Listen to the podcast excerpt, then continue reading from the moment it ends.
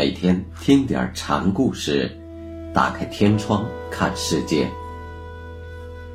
禅宗登陆一节，今天给大家讲大颠宝通禅师的第二个小故事，题目是“忙者依前忙”。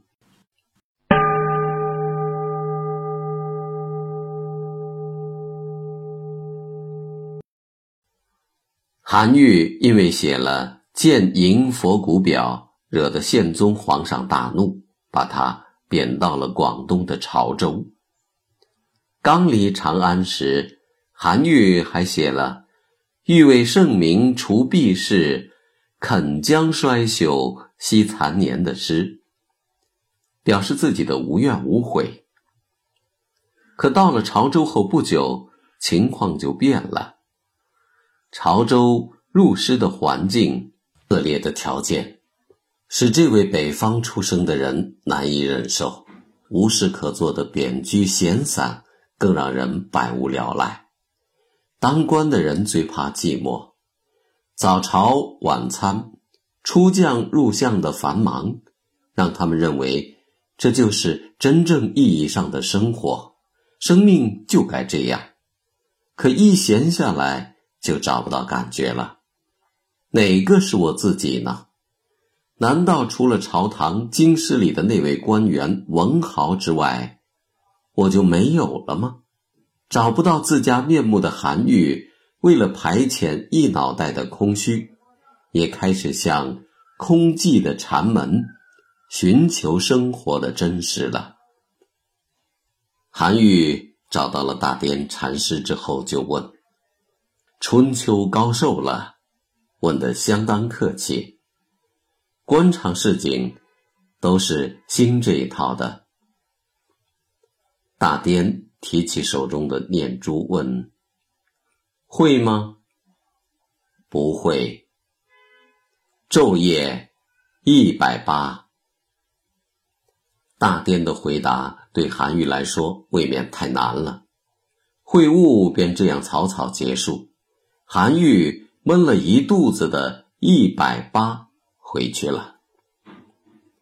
韩愈是个执着的人，第二天又来了。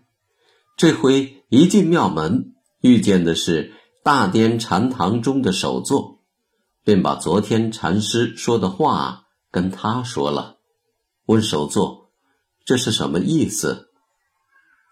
首座一听，便用手。叩了三下门齿，首座是在示意你的话问的不气入。上了禅堂，见了大颠禅师，又提起昨天的话题。大颠和尚也用手敲了三下牙齿。韩愈这一下好像明白了些什么，得意地说：“原来佛法并无两样。”大颠一听，话里有话，便问：“是何道理？”韩愈便把刚才见首座时的情景说了。是以禅师，我这是用归纳法得出的。大颠一听，便差人把首座叫来，问首座：“是不是有这么回事儿？”首座便如实承认了。大颠一听，果有此事。抄起禅杖，便把首座打了出去。韩愈这下子给懵了。老和尚这是杀鸡给猴看呐？自己归纳出的结论不对吗？这次相见仍是不欢而散。第三次来访时，韩愈变得更加诚恳了，见面就真挚地说。弟子军务繁忙，请和尚把佛法的大旨简要的告诉我吧。韩愈满以为自己的借口很充分，禅师会有所指点的，不想禅师却沉默相对，良久不言。韩愈一时不知所措，正寻思禅师缄口不言的缘由时。禅师用杖子连敲禅床三下。韩愈不明就里，忙问：“什么意思？”站在一旁的三平和尚开口了：“这还不明白吗？先以定动，后以制拔。”原来，禅师前面的沉默和后面的敲床是在表示动静和定慧的关系。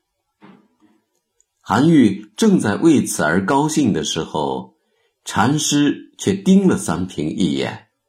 三平赶紧就跑了，他是怕挨禅杖。韩愈拜访大颠，态度应该说是诚恳的，但对这样一个满肚子学问、满脑子想法的人，大颠是想用照空的方式先清理他的想运。三平的话并无不对，但他。没有及时领会禅师的意图，好在他伶俐，才没有挨上杖子。韩愈自是不明白大颠和尚的心意，也没管三平为什么溜掉，他只为他的所得高兴，说：“和尚门风高峻，我只能从弟子那里得个入口处。看来。”他是真的没有领会禅师的末世，却把三平的话当作宗旨去厮守了。大颠后来对一位自以为得到一句指示的僧人评论说：“盲者依前盲，哑者依前牙。用求知识的心思求佛法，是治不了。”人生病患的。